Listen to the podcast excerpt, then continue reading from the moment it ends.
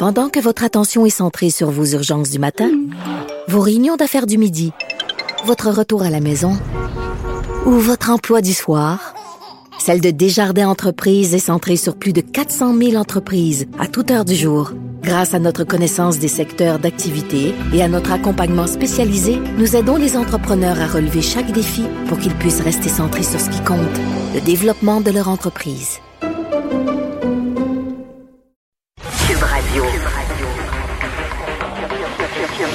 Cube Radio. En direct à LCN. Salut Richard. Salut Jean-François. D'abord, je dois te faire une confession ce matin, Richard. Je l'ai pris un peu personnel parce que ton commentaire ce matin s'appelle l'écœurantite aiguë et c'est ma photo qu'on a, mis sur ton commentaire. Mais ce que je Alors, dis, je veux pas qu'il y ait de confusion.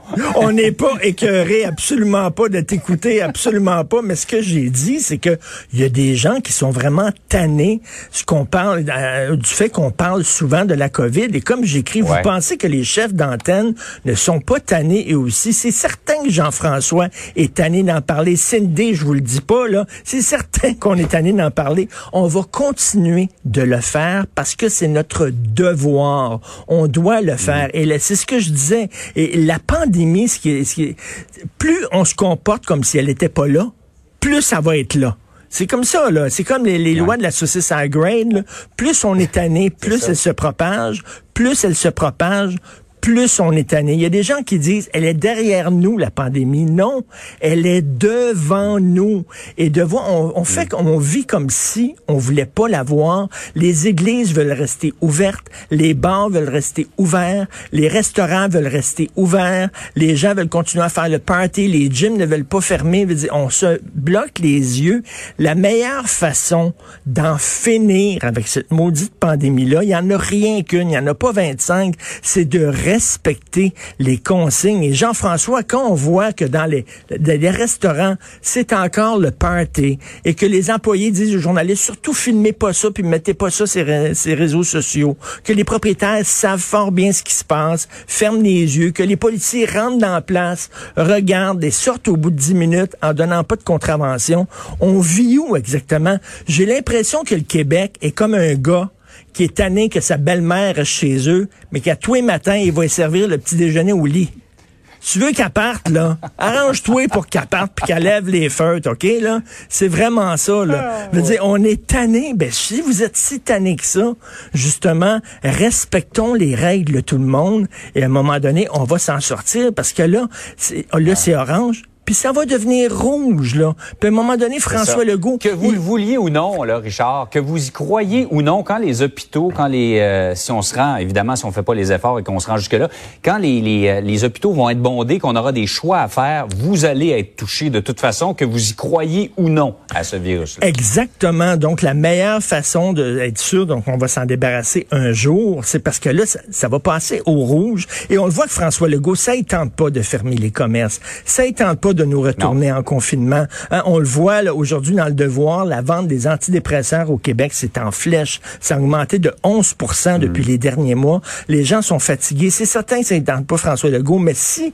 à un moment donné, on, on fait rien, on agit comme si ça n'existait pas, il n'y aura pas le choix de nous reconfiner. Donc, les querantites aigus, c'est envers la pandémie, bien sûr, pas envers nos chers chefs d'antenne qui continuent à en parler, même si eux sont tannés, ils voudraient parler Oui. d'autre chose. On voudrait parler d'autre chose. un peu plus de variété. Et même la semaine passée, Richard, il y a quelqu'un qui m'a écrit en disant pourquoi vous parlez toujours de la COVID? Il y a d'autres choses quand même. Euh, c'est parce que c'est comme légèrement important. C'est comme, comme- l'événement de plus important qu'on va vivre probablement dans notre existence. Dans- exactement. Donc, tout à fait. Écœuré de la pandémie.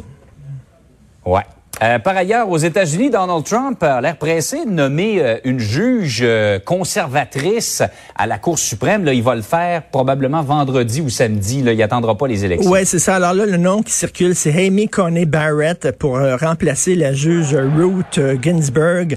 Madame Barrett est une croyante, aucun problème à ça. Avec ça, je suis convaincu que même au Québec, il y a des juges qui sont croyants, mais sauf qu'à un moment donné, la loi des hommes sur la loi de Dieu. Si c'était écrit dans ton livre sacré que tu as le droit de marier trois femmes, peut-être que dans ton livre sacré, c'est écrit ça, mais sur Terre, t'as pas le droit de faire ça aux États-Unis, t'as pas, pas le droit de faire ça au Canada. Donc, elle, elle dit, elle a déjà dit, je suis sur Terre pour préparer le royaume de Dieu et je vois ma carrière comme étant justement un moyen de faire avancer ma cause et ma cause, c'est de préparer le royaume de Dieu. Écoute, là, c'est que cette femme-là semble dire que les lois divines sont plus importantes que les lois terrestres qu'elle va appliquer.